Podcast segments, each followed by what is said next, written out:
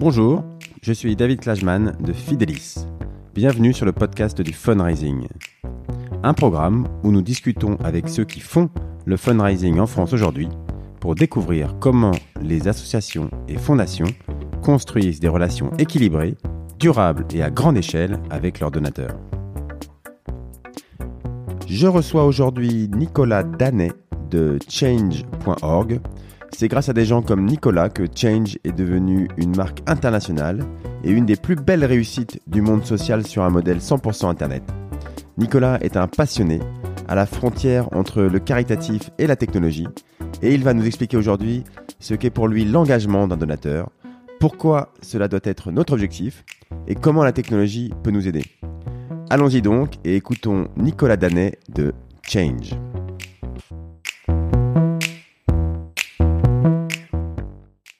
Bonjour Nicolas, merci beaucoup d'avoir accepté d'échanger avec moi sur le podcast du fundraising. Nicolas, tu es product manager sur les outils de collecte de change.org. Euh, alors dans le monde associatif, on connaît Change pour ses pétitions en ligne, bien sûr. Euh, Aujourd'hui, grâce à toi, on va essayer de bien comprendre à la fois ce que fait Change, pourquoi Change peut être euh, complémentaire avec les associations et comment les associations peuvent s'inspirer de Change pour euh, progresser sur l'engagement. Alors, on va définir ce que c'est l'engagement, etc. Euh, donc, l'engagement qu'elles ont avec leurs leur donateurs. Alors, avant de commencer et avant de parler de tout ça, est-ce que tu peux euh, nous dire comment tu es arrivé chez Change et quel est ton rôle exactement là-bas? Bonjour David. Ça, fait, ça fait assez longtemps que je suis chez Change. Maintenant, moi, ça fait à peu près 7 ans. Et 7 ans, d'ailleurs, c'est la moitié de la durée de vie de Change. Donc, je suis un peu un dinosaure au sein de l'organisation maintenant. Euh, c'est une boîte où tout le monde est très jeune comme les boîtes internet ou, ou... Bah de, de, moins en moins. C'est-à-dire que ceux qui étaient jeunes au début et qui sont restés, ils, ils vieillissent aussi. Donc, euh, donc il y a de moins D'accord. en moins, de jeunes. Euh, mais, mais ça reste une boîte assez jeune en moyenne. Ouais. Je pense que là, on doit être autour de une trentaine d'années, je pense, en, en moyenne. Ah ouais, c'est jeune, ouais. c'est jeune. ça, ça, reste assez jeune, ouais, c'est vrai. Et euh, moi, je suis arrivé chez Change il y a 7 ans et je travaillais auparavant en agence de com à Paris, chez Limite. Euh, et donc, je travaillais pour des associations. Euh, faire de la com. C'était un choix dès le début ou t'avais, euh, c'est un peu par hasard, à la limite, euh, tu t'es retrouvé sur le secteur euh, limite, caritatif Ouais, je suis rentré chez Limite suite à, à, une formation que j'ai eue de Frédéric Bardot quand j'étais à l'école au CELSA. Et euh, il nous avait donné euh, quelques heures de cours. Et quand euh, j'ai terminé le CELSA, moi, je revenais du sommet pour la Terre qui avait lieu à Copenhague. Et donc, en fait, mon choix, c'était, en sortant du CELSA, d'aller chez Publicis ou ce genre de grande agence. Et j'avais un peu du mal à faire le saut entre ça et le sommet de la Terre qui avait lieu à Copenhague. Ouais. Et donc, du coup, je cherchais quelque chose qui puisse marier les deux, à la fois ce que je savais faire, ou en tout cas ce que j'avais appris à l'école, et mes convictions. Et du coup, j'ai appelé Fred qui euh, m'a mis en contact avec Laurent Terris. Et donc, du coup, je suis rentré chez, euh, chez Limite à ce moment-là. D'accord. D'accord, d'accord. Et après, donc, euh, quelques temps chez Limite, tu euh, as eu l'opportunité de partir chez Change. Et ça, le, qu'est-ce qui t'a attiré chez, chez Change? Il y a, ouais, alors moi, en fait, chez Limite, ce que j'ai, ce que j'ai un peu redécouvert, c'est que euh, il y avait moyen de mélanger deux passions que j'avais. L'une qui était euh, tout ce qui était digital, et l'autre qui ouais. était l'engagement. Et euh, ça, je l'avais un peu oublié quand j'étais à l'école. Mais chez Limite, en fait, en travaillant sur des problématiques associatives et avec Fred, en travaillant plus sur euh, des logiques de mobilisation spontanée, on a, on a, on a pas mal travaillé sur le sujet d'Anonymous ensemble. Euh, j'ai un peu redécouvert qu'il y avait plein de croisements et de synergies qui existaient entre ce qui était d'un côté l'engagement social et euh, ce qui pouvait se faire en ligne. Et donc, du coup, après avoir euh, fait mes armes quelque part chez Limite, je regardais, j'étais un peu attiré par quelque chose qui se passe à l'international. Et Change, c'était un super exemple déjà à l'époque de croisement de l'engagement social et euh, de, quelque chose qui soit technologique. D'accord, ok, ok. Bah, on va on va rentrer dans tout ça euh, tout à l'heure pour comprendre exactement ce qu'ils font. Alors, en, en, deux mots, ton rôle chez, chez Change aujourd'hui? Alors, je vais, je vais parler avec des mots anglais parce que je ne sais pas comment on les traduit, mais on, ça s'appelle Product Manager. Et c'est en gros la personne qui va travailler avec des designers et avec des développeurs pour définir les fonctionnalités du site. Et la partie dont je m'occupe particulièrement, c'est tout ce qui a trait à ce qu'on pourrait appeler la collecte, même si on n'est pas une, une association, mais c'est tout ce qui nous permet de faire fonctionner notre modèle et donc euh, tout ce qui a trait aux contributions financières des utilisateurs de Change.org. D'accord, d'accord. Donc c'est comment on trouve des sous. Euh, c'est ce qu'on aime euh, voir dans le podcast. Donc euh, c'est pour ça que ça me paraît très intéressant. On va, on va en parler. Alors comme je disais, on, on connaît. Enfin, je pense que beaucoup de gens connaissent Change.org. Euh, je sais pas d'ailleurs, on peut l'appeler Change hein, ou Change.org. C'est, je sais pas si on a le droit de dire les deux ou si. C'est rigolo parce que je pense que au tout début, quand quand Change a commencé en France, parce que ça venait des États-Unis, les personnes qui ont été recrutées, ils, appelaient ça change.org ou change.org, ah un mélange franglais. Et on s'est rendu compte assez rapidement qu'en fait, les gens, ils, prononçaient en France euh, change comme change, parce que c'est aussi un mot français. Donc en fait, en France, on peut dire change.org. D'accord. Ok, ok. Bon là, euh, je vais, euh, je vais essayer de le faire à la, française alors. donc comme je disais, on, on, connaît Change, mais mais pas forcément son, son histoire et son, son business model. C'est-à-dire comment il change gagne sa vie. Est-ce que du, c'est une association, donc tu nous as dit non, euh, mais est-ce que tu peux nous expliquer mieux euh, c'est quoi ce, ce, mix entre euh, l'association, l'entreprise, voilà, quel est son, modèle social et comment ça, ça fonctionne? Change, c'est alors moi je dis encore change, pardon, on pourrait dire change. euh, change, c'est un modèle qui est assez fascinant et d'ailleurs moi c'est une des raisons pour lesquelles j'ai voulu rejoindre cette cette organisation, c'est arriver à trouver des des modèles euh, qui soutiennent une activité en ligne pour un changement social et qui fonctionne, euh, qui soit soutenable euh, financièrement. Et Change, en fait, a, a essayé pendant longtemps d'arriver à un modèle qui soit soutenable et ça a été un parcours qui n'a pas été évident. Euh, au tout début, Change, d'ailleurs, c'était une association. Euh, c'est devenu euh, très rapidement une, une, entreprise à vocation sociale et la raison pour laquelle le fondateur a pivoté dans, les, dans la première année, je crois, euh, c'était l'accès à des fonds d'investisseurs qui lui permettaient du coup de faire grossir la plateforme.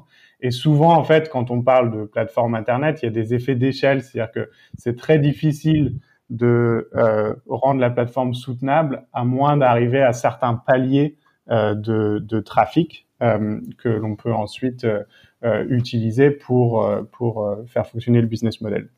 Et donc au tout début, c'était une association qui est devenue une entreprise à vocation sociale. Progressivement, le premier business model qui a été utilisé, c'est d'ailleurs celui sur lequel moi je suis rentré chez Change, c'était un modèle assez classique pour les plateformes de type publicitaire. Donc, c'est-à-dire que on avait un modèle dans lequel il y avait l'activité des pétitions sur le site et puis à côté, on travaillait avec des associations. Donc c'était un modèle publicitaire particulier parce qu'il s'adressait uniquement aux associations. Et ce qu'on proposait aux associations, c'était de recruter des personnes qui vont ensuite soutenir ces associations-là. Donc concrètement, c'était un modèle d'opt-in où on avait, à la suite de certaines pétitions, des, des, des, des encarts dans le site qui permettaient aux gens de euh, euh, donner leur accord pour que leur information soit passée à une association. D'accord. Donc, dès le début, euh, c'était des, péti c'était des pétitions dès le début. D'ailleurs, euh, c'est vrai que peut-être qu'il y a des gens qui, je, je, fais comme si tout le monde connaissait Change.org, mais c'est peut-être pas le cas. Euh, euh, c'est des, des, pétitions. Alors, dès le début, c'était des pétitions. C'est-à-dire, euh, les gens euh, viennent eux-mêmes, c'est des, des, particuliers qui viennent commencer une pétition sur un sujet que eux-mêmes choisissent.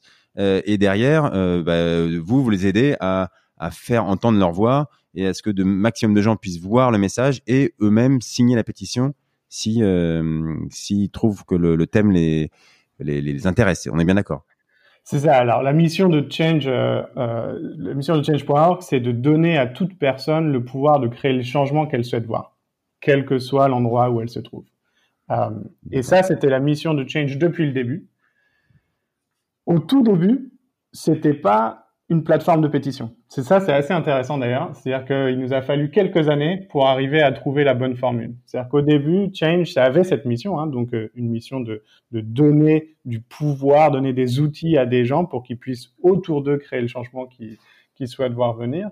Et au tout début, Change, c'était d'ailleurs plutôt une boîte à outils. Donc il y avait plein de choses.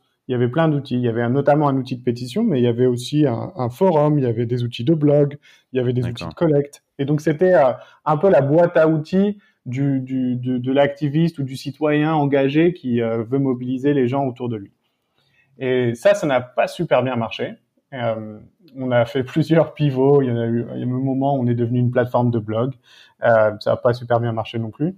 Et en fait, ce qui a été un déclic pour euh, la plateforme, c'est une pétition qui a eu lieu en Afrique du Sud. Euh, il y a à peu près 5-6 ans, je pense. Oh non, plus que ça, puisque ça fait 7 ans que je suis là, donc c'était plutôt il y a 8-9 ans.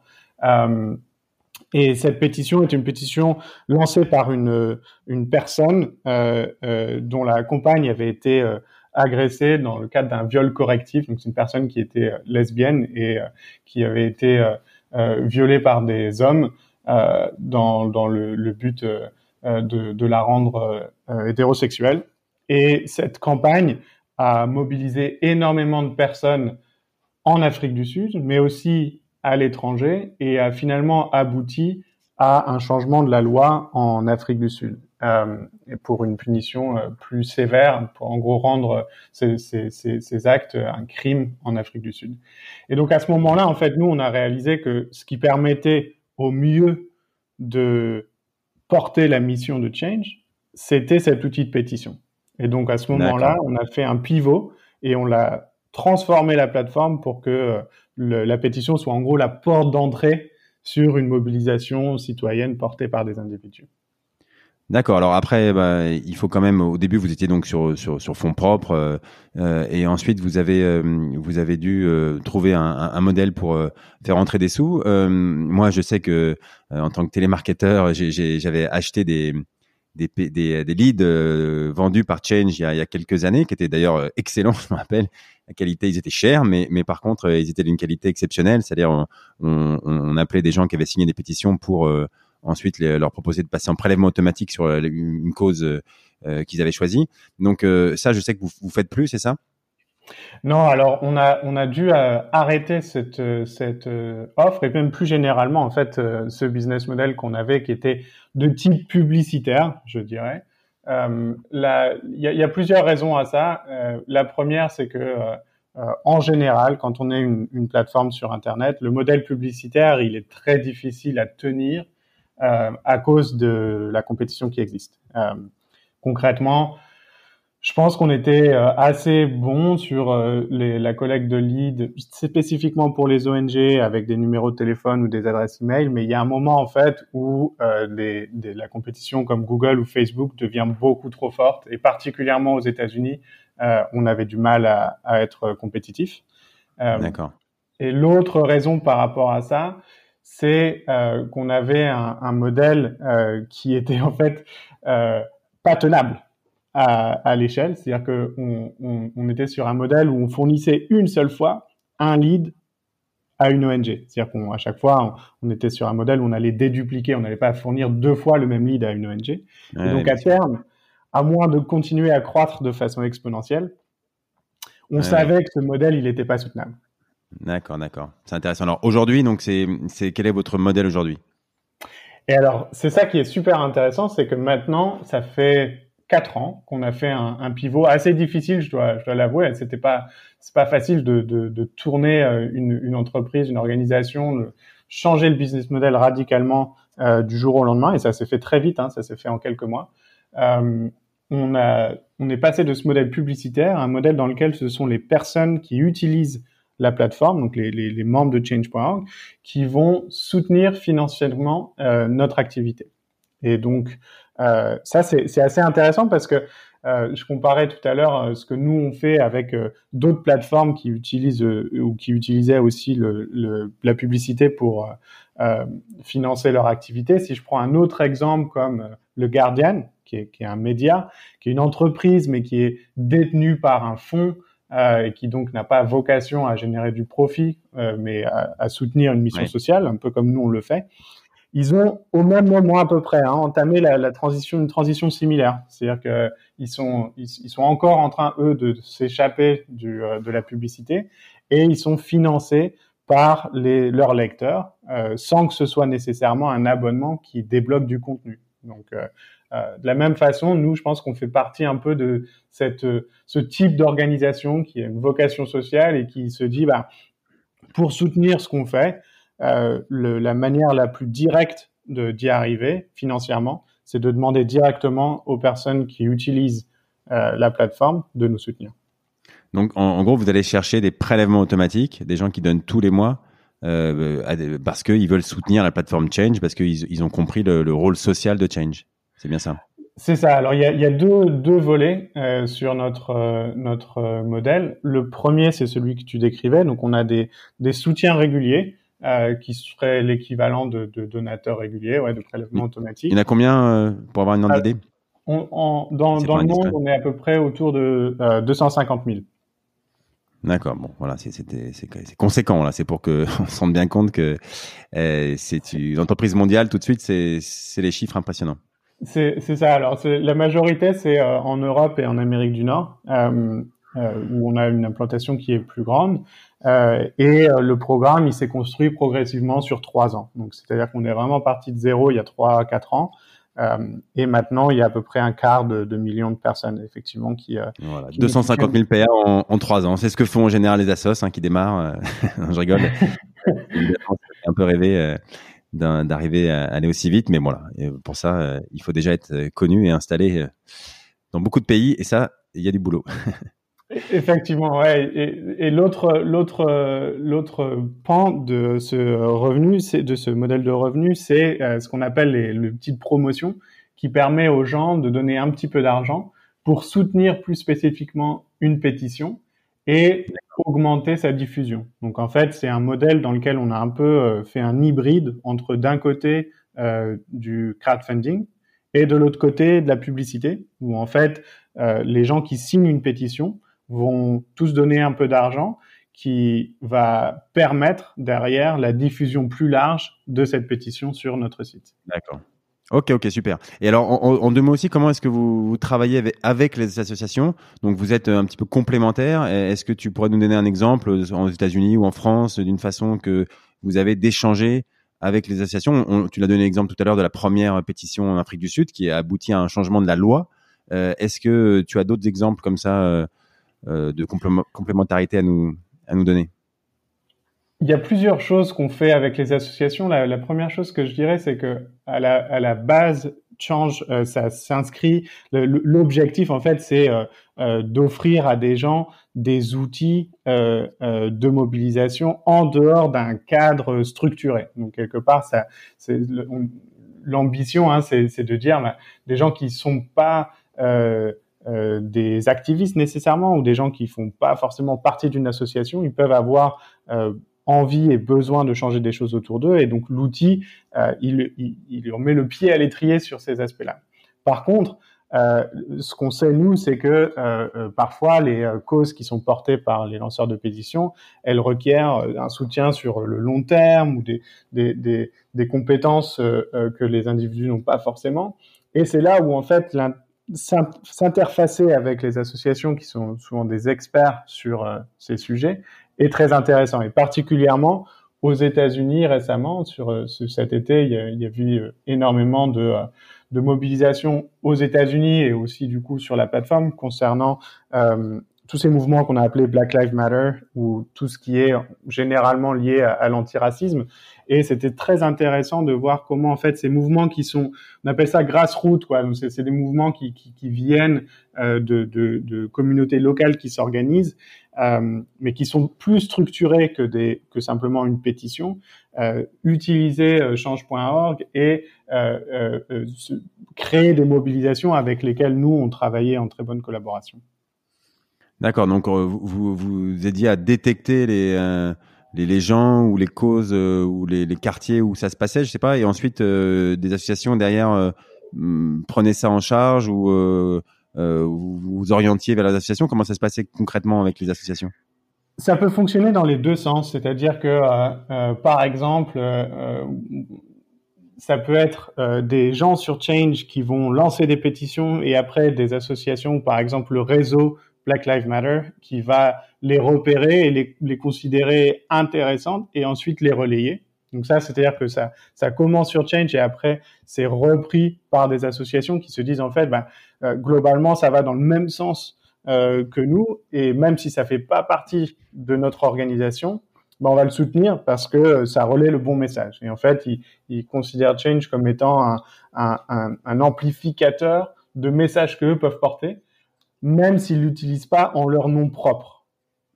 Ça, c'est assez intéressant parce que c'est l'idée de dire, au final, ce qui est important, c'est qu'il y ait d'abord une mobilisation autour d'un sujet qui est porté par l'association, même si euh, alors là, dans ce cas-là, c'est un réseau plus qu'une association, mais disons, on, peut, on pourrait avoir le même raisonnement, même si ce n'est pas l'association ou le réseau qui est à l'origine du message dans un premier lieu. Ouais. D'accord, ouais, non, c'est c'est euh, c'est intéressant. Oui, c'est alors euh, en France, euh, je, je, pense que voilà, comme euh, on n'est peut-être pas encore tout à fait là, mais c'est l'objectif de d'arriver à cette collaboration peut-être entre Change et, et, les assos. Alors des fois c'est les assos qui initient, des fois c'est Change, et à la fin, il y a du travail conjoint à faire ensemble. Ouais. Alors, euh, juste pour, pour, avancer, et parce que, comme on l'a vu, Change est, est, est, une réussite extraordinaire, hein, qui est mondiale. Euh, il n'y a pas tant de modèles social comme ça qui s'est imposé euh, mondialement. Enfin, je ne crois pas. Euh, Peut-être parce qu'ils ont compris euh, mieux que d'autres comment on existait sur le web, comment on crée une, une vraie relation avec les, les, utilisateurs et comment on les fait, ne serait-ce que les faire revenir sur le site euh, tous les jours ou tous les mois. Ou voilà, je pense que c'est pas facile pour une association, par exemple, de, de faire revenir les gens. Euh, et, et, ça, je pense que c'est parce qu'on les rend acteurs. C'est ça, c'est que c'était à l'origine de, de, du site. C'est-à-dire qu'on a l'idée, c'était de rendre acteurs les gens. Et voilà, quand ils sont acteurs du, du changement et acteurs sur le site sur lequel ils se rendent, évidemment, ils vont venir plus souvent. Alors la question, c'est comment on fait ça? Si moi je suis une association et, et évidemment je rêve d'avoir des, des, gens qui viennent tous les jours sur mon site, qui s'intéressent à ce que je fais, qui engagent une discussion avec moi, qui sont enflammés euh, quand il y a un thème que je lance. Voilà, c'est évidemment ça dont on rêve tous. Alors, euh, cet engagement, justement, dont tu parlais au début, euh, qu'est-ce que c'est d'ailleurs pour toi et, comment on le crée? Alors déjà, c'est quoi l'engagement pour toi? Alors ça, effectivement, c'est un peu la, question à, à, à, 10 millions, quoi. Euh, et d'ailleurs, c'est une question qui est, euh, qui est valable, je pense, pour tout le monde. Hein. Elle est valable pour les associations comme elle est valable pour le, toutes les, les, plateformes sur Internet ou voir les médias. Enfin, c'est un peu la question que, que tout le monde se pose et c'est assez intéressant d'ailleurs de l'aborder via ces, ces, différentes, euh, ces différents angles. Euh, pour nous, alors ce que je vais faire, c'est que je vais essayer de construire une réponse sur ce que nous on peut voir euh, fonctionner. Euh, donc je pense pas que ce soit une réponse qui soit complète, loin de là, mais c'est peut-être des pistes qui peuvent être euh, explorées. D'accord. Tu disais une chose qui, à mon avis, est, est, est très importante, c'est que à la, à la base de notre réflexion et du système qu'on a mis en place, il y a cette idée, cette conviction que les individus peuvent porter des sujets, euh, des, des, mobilisations sociales. Euh, et donc après, la question c'est comment est-ce qu'on fait pour que euh, euh quels, sont les, les types d'outils ou les services qu'on peut leur proposer pour que euh, ça puisse fonctionner? Et là, il y a deux éléments. Un, c'est le rendre extrêmement facile. Euh, et, et, ça, parfois, ça a été euh, d'ailleurs un peu une, une, critique de change quand on, ou, ou généralement même de n'importe quelle activité en ligne, quand on, on, parle de façon un peu négative de slacktivisme. Je sais pas, c'est un terme qui, est, qui, a été utilisé parfois. C'est l'idée de dire, mais c'est un peu trop facile de euh, euh, s'engager en ligne parce que au final c'est pas pareil que de grimper euh, je sais pas moi sur le toit d'une d'une centrale nucléaire et donc, en fait, je pense que ce qui est intéressant ici, c'est de réaliser que le, baisser la barrière, en fait, pour que plus de gens puissent commencer à s'engager sur des causes, et donc rendre ça le plus facile possible, ben, signer une pétition en, un clic ou quelques clics, c'est une des raisons qui fait que euh, ça, peut prendre, c'est-à-dire que c'est un peu comme ça qu'on met le pied à l'étrier, qu'on commence à réaliser que euh, ben, la mobilisation sociale est possible, que c'est pas forcément très dur. Et puis après, on apprend et progressivement, euh, après avoir signé une pétition, peut-être plusieurs pétitions, peut-être que quelqu'un va lancer sa propre pétition et, et du coup l'engagement peut commencer comme ça. Mais c'est vraiment l'idée que euh, euh il faut baisser la barrière au tout début pour que plus de plus de gens se sentent à l'aise pour commencer à se mobiliser. Ça, c'est la première chose. Et la deuxième chose, je dirais, il y a, il y a un élément un peu de, de, de lâcher prise que nous, on a utilisé. C'est-à-dire que en tant que plateforme, on ne lance pas des pétitions. Ce sont des individus qui lancent des pétitions. Et, je dirais, en, tant qu'organisation, ce qui est intéressant, c'est de peut-être d'essayer de réfléchir à ce que ça voudrait dire. C'est-à-dire, comment est-ce qu'on fait pour que les individus qui gravitent ou qui soutiennent une organisation peuvent se sentir plus, euh, euh, j'allais dire, euh, euh empowered parce que c'est le mot anglais qu'on utilise souvent, mais mobilisé. Euh, mobilisé, ouais, mais dans le sens où ils se sentent légitimes pour pouvoir le faire, pas forcément au nom de l'association, mais disons en collaboration avec l'association ou au sein de l'association. Et donc en fait, c'est cette idée que euh, vraiment trouver des moyens pour que d'ouvrir un peu les portes de l'organisation euh, pour que euh, les gens se sentent plus légitimes à porter des combats en leur nom pour que ça puisse derrière euh, aussi aider la cause que l'association porte. Et tu penses que ça peut marcher sur euh, toutes les causes euh, alors, si Je suis une association qui, évidemment, il y a des causes qui sont un peu plus euh, voilà, qui prennent plus au trip peut-être que d'autres. Euh, mais je, voilà, si je fais des, je soigne des malades, évidemment, euh, ça, ça fait plus remuer que si. Bon, j'ai pas donné d'autres exemples, mais est-ce que, est-ce que ce, ce, type de, de mobilisation sociale, ça peut fonctionner avec n'importe quel type de, d'association? Je pense qu'il y a des modèles à trouver sur euh, sur toutes les sur tous les types de causes. Hein. Euh, là, moi, ce qui m'intéresse souvent, c'est de c'est les formats qui sont un peu hybrides en ce moment. Donc, je parlais de Black Lives Matter, c'est c'est un exemple qui est assez intéressant. Euh, sur l'environnement, Extinction Rébellion, c'est un autre euh, élément qui est assez intéressant. Euh, c'est c'est tous ces ces modèles dans lesquels on, on sent que probablement une des raisons qui fait qu'il y a de la mobilisation ou de l'engagement qui est créé, c'est que euh, les, individus, les, gens qui, qui, participent sont des gens qui euh, euh, sont mobilisés, mais aussi n'ont pas une barrière à l'entrée et se sentent légitimes pour pouvoir eux-mêmes porter à leur manière les sujets qui leur tiennent à cœur. Donc, si je prends Extinction Rebellion ou Black Lives Matter, par exemple, c'est, assez intéressant parce que c'est, c'est pas c'est pas Change.org, c'est pas une association, mais c'est un peu entre les deux si je prends ce spectre. C'est-à-dire que c'est semi-structuré en laissant une, une, marge de manœuvre assez grande aux personnes qui, euh, qui en font partie. D'accord. Alors euh, après, il, y a la question de, de, de l'outil, c'est-à-dire euh, vous vous passez par des pétitions. Est-ce que évidemment c'est, ça paraît parce que ça existe et donc on sait que ça marche déjà, mais est-ce que tu penses que c'est l'unique façon d'engager. Tu dis, vous aviez-vous testé d'autres façons de, de créer cet engagement avec des forums, etc., qui n'avaient pas pris. Est-ce que tu as vu autour de toi d'autres façons de faire? Est-ce que les associations doivent forcément euh, se mettre à faire des pétitions ou est-ce qu'il y a d'autres pistes à explorer? Alors, je pense qu'il y, a plein d'outils qui sont, qui sont sans doute disponibles. Euh, il y en a sans doute plein qui sont à inventer aussi. Euh, les pétitions, c'est forcément quelque chose qui est intéressant à regarder. Euh, je sais que Greenpeace, par exemple, en France, réfléchit à ça ou a, a, commencé à lancer une plateforme qui soit assez similaire. Ça fait assez sens dans le sens où euh, l'outil ou le, la pratique de signer des pétitions, elle existe déjà et, et, euh, et, donc il y a un élément comme ça qui peut être réutilisé.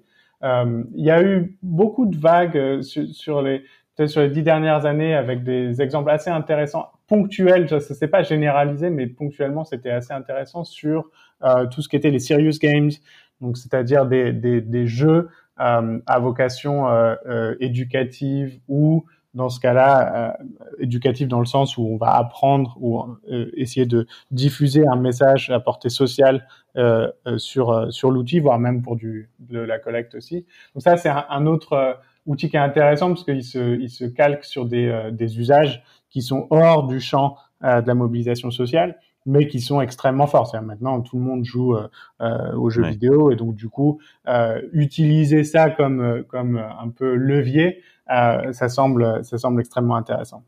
Ouais, serious gaming, ouais. Il y avait eu des exemples. Moi, j'avais vu des, euh, je crois, je veux pas dire de bêtises, mais une association qui avait lancé, on, gérait un village, on développait un village en Afrique, on allait chercher de l'eau, euh, on, voyait comme c'était euh, long d'aller chercher au puits, etc., etc. Et le, on faisait développer le village au fur et à mesure. Euh, et, on, voilà, ça permettait ne serait-ce que de revenir tous les jours sur le site parce qu'il fallait être sur le site pour se connecter et puis pour euh, faire grandir son village, etc., etc. Donc ça, c'est un bon exemple. Et, je sais qu'il y a euh, Charity Waters aussi que tu, tu connais un petit peu. Est-ce que tu peux nous parler du, du modèle qu'ils ont développé eux Alors, Ouais, Charity Water, ils sont, c'est extrêmement intéressant aussi. C'est une, une, association qui, euh, qui est assez jeune et qui a développé en fait un programme de soutien euh, régulier aussi, de la même façon, euh, assez récemment. Donc c'est assez rigolo parfois parce que les, les Américains, ils, ils, ils sont pas euh, très très coutumiers du euh, prélèvement automatique et, et souvent euh, Charity Water elle est un peu considérée comme l'association qui qui a qui a lancé ça aux États-Unis alors que bon ça fait quand même assez longtemps que ça existe dans d'autres endroits dans le monde mais ce qu'ils ont fait d'assez euh, fascinant de Charity Water, c'est qu'ils ont un programme de soutien régulier, donc de, de donateurs réguliers aussi. Euh, ils doivent en avoir à peu près 50 000, je pense, qu'aux États-Unis maintenant, en, en, quelques années. Donc c'est c'est c'est euh, c'est assez euh, ils ont une croissance assez importante et c'est uniquement en ligne. Euh, les gens sont des personnes qui sont devenues donateurs réguliers via leur plateforme et la manière qu'ils ont eu de d'engager ces personnes-là, a priori, enfin le, point d'entrée, c'était une vidéo d'une vingtaine de minutes du fondateur. Alors Charity Water, leur angle, c'est vraiment le contenu et les histoires. Euh, et quelque part, sur Change, on retrouve ça aussi. J'en ai pas beaucoup parlé, mais évidemment, les pétitions, c'est du contenu, ce sont des histoires qui sont euh, racontées par les individus qui les lancent. Et Charity Voter, ils sont vraiment sur cet angle-là. C'est-à-dire qu'ils ont misé énormément, et avec succès, sur la production de contenu.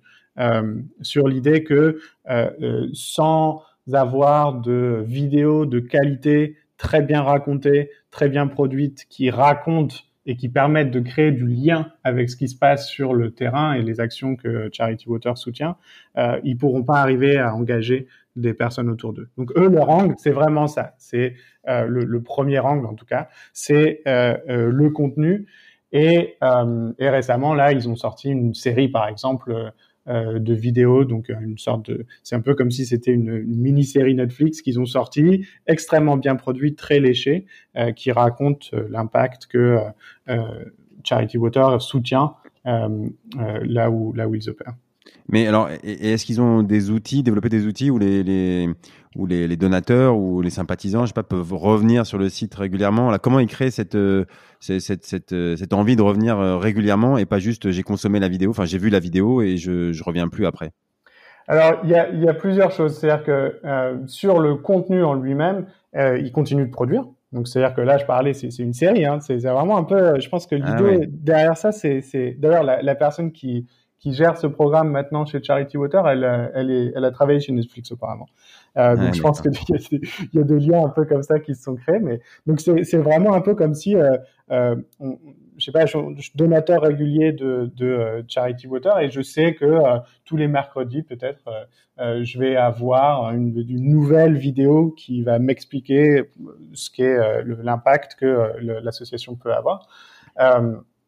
Ils ont d'autres éléments, c'est pas le seul. Les, deux autres angles qui sont assez intéressants, un c'est euh, ils, ont créé, alors ce serait l'équivalent d'un espace donateur. Euh, simplement, il est un peu fait comme euh, une sorte de tableau de bord dans lequel on va pouvoir mesurer l'impact que l'on a eu en tant que euh, donateur. Et donc, en fait, c'est vraiment un dashboard. Hein. C'est-à-dire qu'il y a des, un tableau de bord, quoi. Et donc, il y a des, des graphes euh, avec des aiguilles euh, qui vont d'un côté, de l'autre, etc. Et donc, l'idée, c'est de rendre euh, visible et extrêmement personnel l'impact qu'un donateur peut avoir.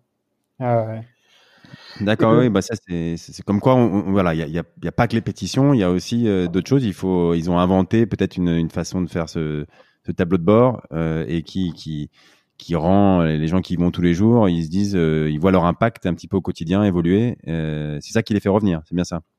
C'est en tout cas une dimension. Je, pense que eux, ils sont à, un moment dans leur, euh, dans leur croissance où ils se posent beaucoup de questions, un peu comme nous d'ailleurs. Hein. C'est-à-dire qu'ils ont réussi à euh, recruter beaucoup de personnes pour les soutenir de façon régulière. Euh, ils savent que c'est leur modèle d'acquisition il, y a une recette qui fonctionne. Euh, là où il se pose plus de questions, et, je disais nous aussi de la même façon, c'est euh, une fois qu'on a réussi cette brique-là, quel est le modèle de réengagement ou d'engagement pour ceux qui donnent déjà?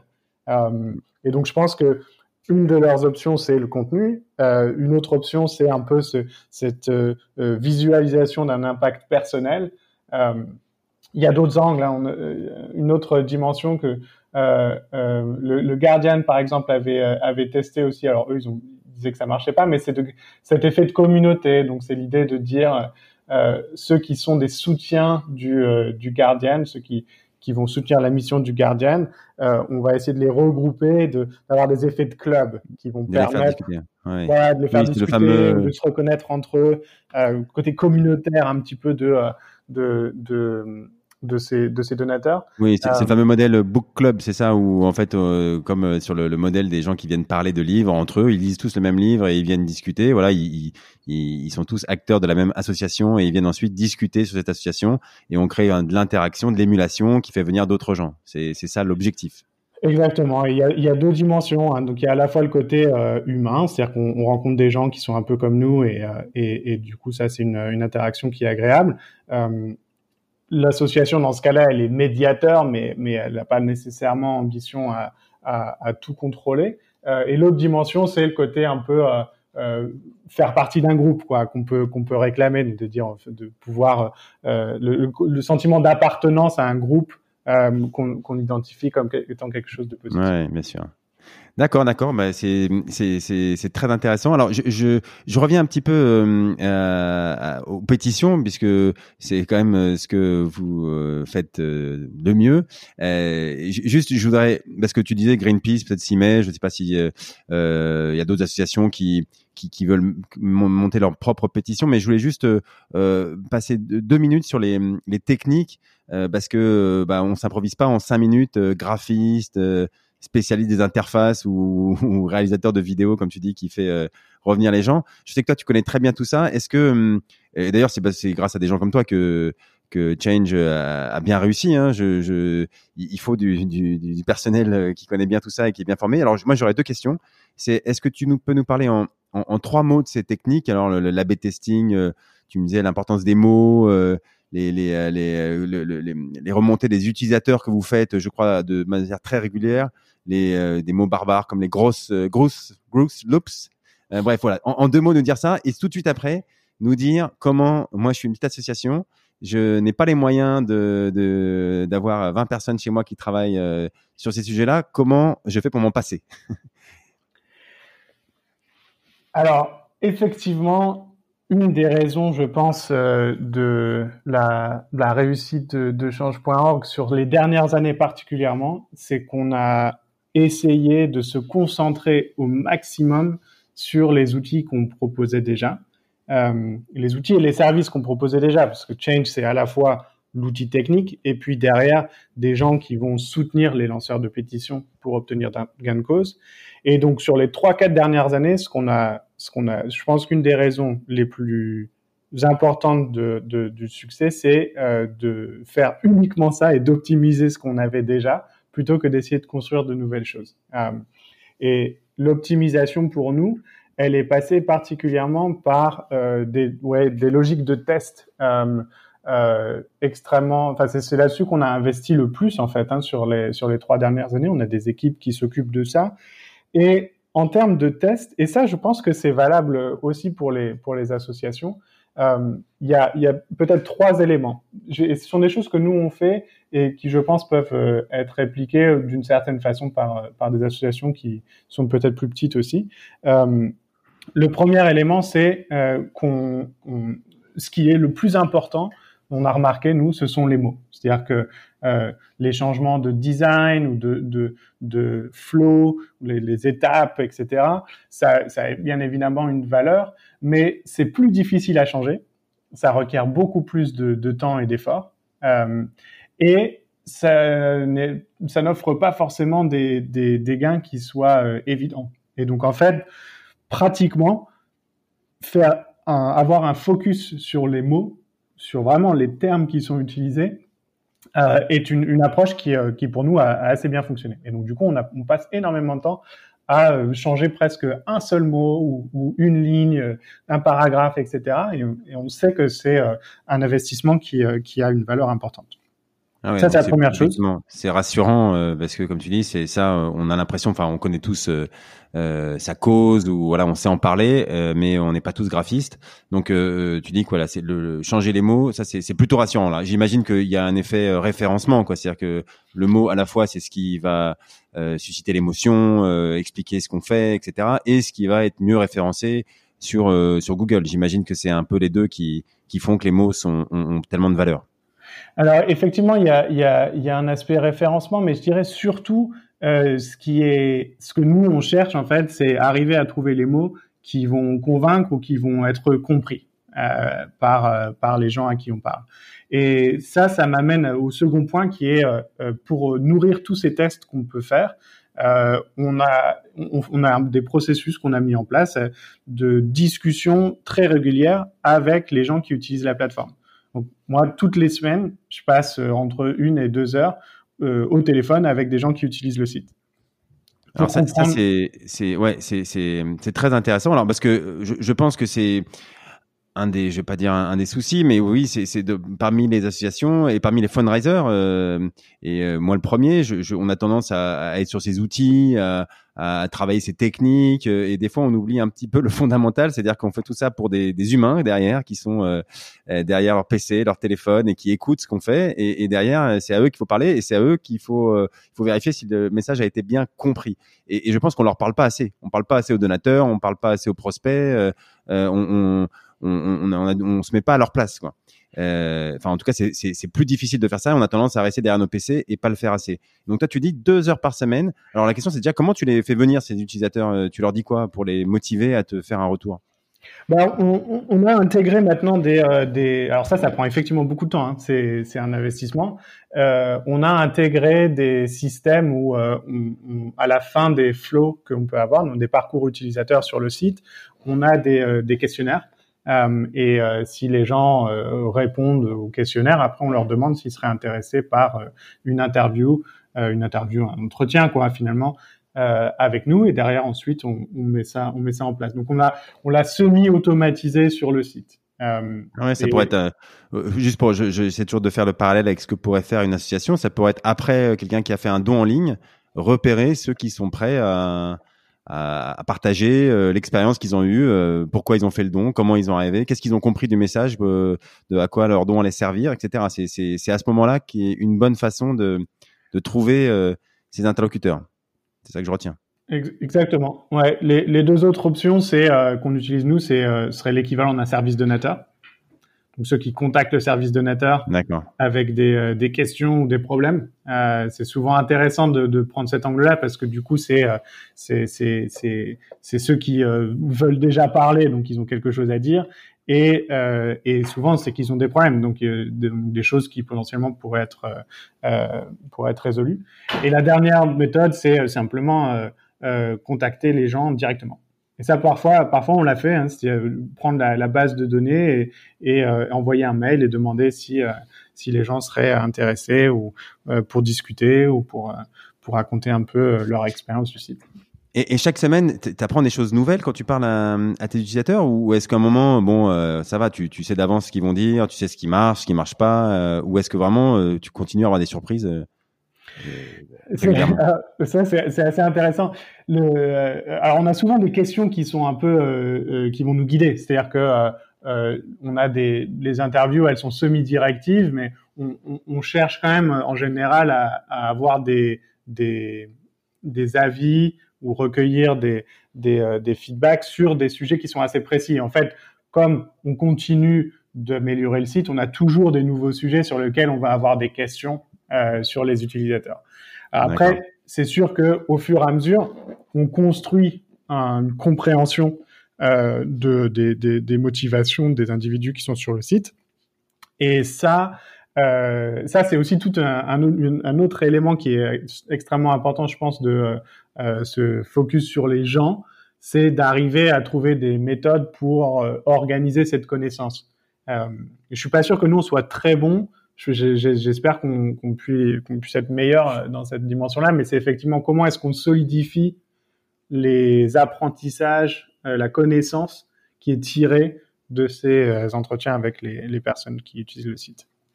Déjà, vous le faites, ce qui est plus que euh, beaucoup d'associations ou même d'entreprises hein, qui, qui en fait le, le, le font pas. Donc, je, je, comprends que tu veuilles t'améliorer, mais déjà rien que le fait de le faire, je pense que ça a une grande valeur. Je pense que les associations, on, on, on parle euh, peut-être à nos grands donateurs, ça, euh, on va les voir, mmh. on leur parle, on, leur, on les rencontre, mais mais mais on fait peut-être pas ce travail sur les donateurs plus modestes, mais qui sont plus nombreux. On se dit, on sait pas comment l'organiser, comment organiser que la, réunion elle-même, euh, que qu'est-ce qu'on va en retirer, comment on, note les retours, comment on les prend en compte. Et en fait, euh, c'est juste crucial pour euh, pour s'améliorer et améliorer son site. Surtout quand on est en, en web, quoi, hein, que, que le message passe uniquement par le par le visuel et par le web.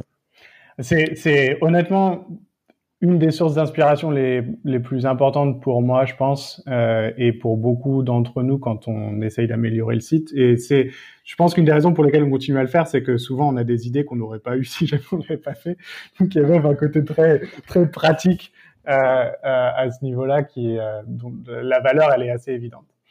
Le dernier truc que, que j'allais dire, j'ai parlé de, des tests, j'ai parlé des, des, des, des interviews qu'on peut faire avec les gens. La dernière chose, j'en parlais avec Mathieu chez nous qui, qui euh, travaille chez Change et qui euh, à Paris et qui qui lui a beaucoup bossé dans des assos avant.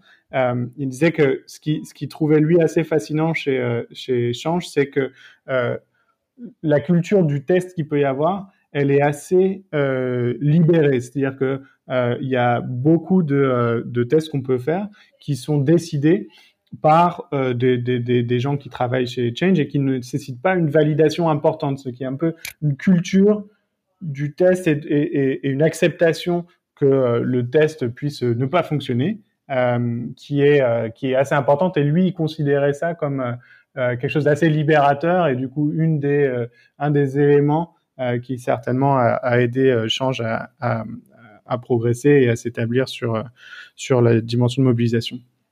Alors oui, ça, on, bon, on en parle souvent. On dit que c'est un biais français ou européen par rapport aux États-Unis, où on fait moins, euh, plus d'averses au test. Bon, on, on, je sais qu'on travaille beaucoup, nous Français, là-dessus, en essayant de d'être plus, euh, voilà, accepter l'échec, etc.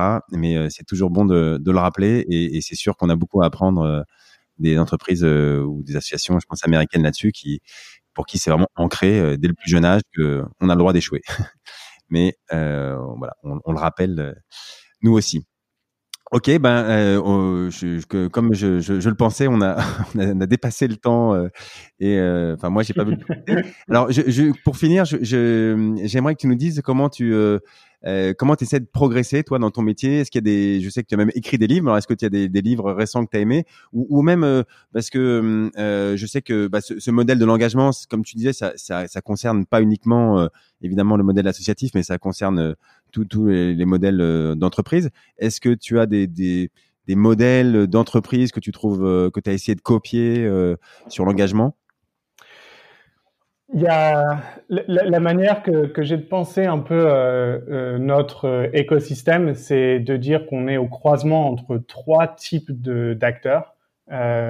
Euh, le premier acteur, j'en ai parlé un petit peu, ce sont euh, les médias. Euh, donc regardez ce que fait le Guardian, regardez ce que fait le New York Times. c'est toujours extrêmement intéressant. La, deuxième source d'inspiration, ce sont les assos, les ONG, les associations. Il y a souvent des choses qui sont euh, très intéressante sur, euh, euh, je pense, la, penser la mission sociale et, et l'impact qui sont des, des, éléments qui ont été réfléchis, je pense, pendant, pendant très longtemps et qui sont extrêmement inspirants. Il y a, y a certaines assos que tu suis en particulier? Que tu dis, ah je sais que eux, ils sont très forts aux États-Unis, au Canada, parce que tu, euh, toi, tu es au Canada, donc tu, tu, tu connais peut-être un peu mieux que nous les associations là-bas. Est-ce qu'il y en a certaines que, qui méritent qu'on, qu'on, qu'on les regarde? Alors, je, moi, sur cette question de l'impact, j'adore euh, ce qu'a fait euh, Naomi Klein, l'association qu'elle a créée euh, euh, dont j'ai oublié le nom, mais c'est assez facile de retrouver, le, le, le réseau qu'elle a créé euh, sur euh, euh les questions d'inégalité dans le monde et euh, les questions environnementales, qui est en fait une sorte de framework mental pour penser la convergence des luttes, pour utiliser des termes un peu marxistes, mais qui, qui, sont un peu en fait des, des manières de réfléchir l'engagement social transcause, c'est-à-dire au travers de l'environnement, du féminisme, des inégalités euh, sociales, et euh, qui, sont, je pense, des manières très très intéressantes de formuler euh, les, problématiques sociales. D'accord. Et, pour terminer ce, panorama, je disais donc les, médias, les ONG, les associations, et le dernier, c'est les acteurs en ligne qui, sont, aussi, en fait, si je prends par exemple le, le, les, prélèvements automatiques, il y a, plein de plus en plus euh, d'organisations, d'entreprises, parfois juste euh, fort profit, hein, qui vont développer des modèles d'abonnement. Euh, je parlais de Netflix tout à l'heure, c'est intéressant qu'une personne de Netflix ensuite aille dans une association faire des, prélèvements automatiques, ou en tout cas des programmes de donateurs réguliers. Euh, donc, je pense qu'il y a des choses qui, peuvent être assez intéressantes et inspirantes euh, à aller voir de ce côté-là aussi. Ok, et, euh, eh ben très bien, on ira voir. Naomi Klein, j'ai noté, et, évidemment les, les modèles des, des, des, des, grandes entreprises qui, développent le PA aussi. C'est sûr qu'il y a des choses à apprendre et, et à adapter à notre petit monde à nous. Eh bien, merci beaucoup Nicolas et pour ton temps, pour euh, d'avoir partagé cette expertise de change. Euh, donc, euh, bah, on te, on te suit. Si on veut te suivre, tu, tu es sur LinkedIn. Si on veut te contacter? Sur LinkedIn, sur Twitter aussi. et mais LinkedIn, c'est certainement le plus simple. Nicolas Danet sur LinkedIn. Ok, super. Eh ben, merci encore à toi. je pense que c'était très intéressant et on va essayer d'appliquer ces bonnes recettes euh, à notre, dans notre quotidien, euh, notamment la partie euh, parler à nos utilisateurs. Je pense que ça, s'il y avait une chose que je retiendrais, ça serait ça. Merci beaucoup, David.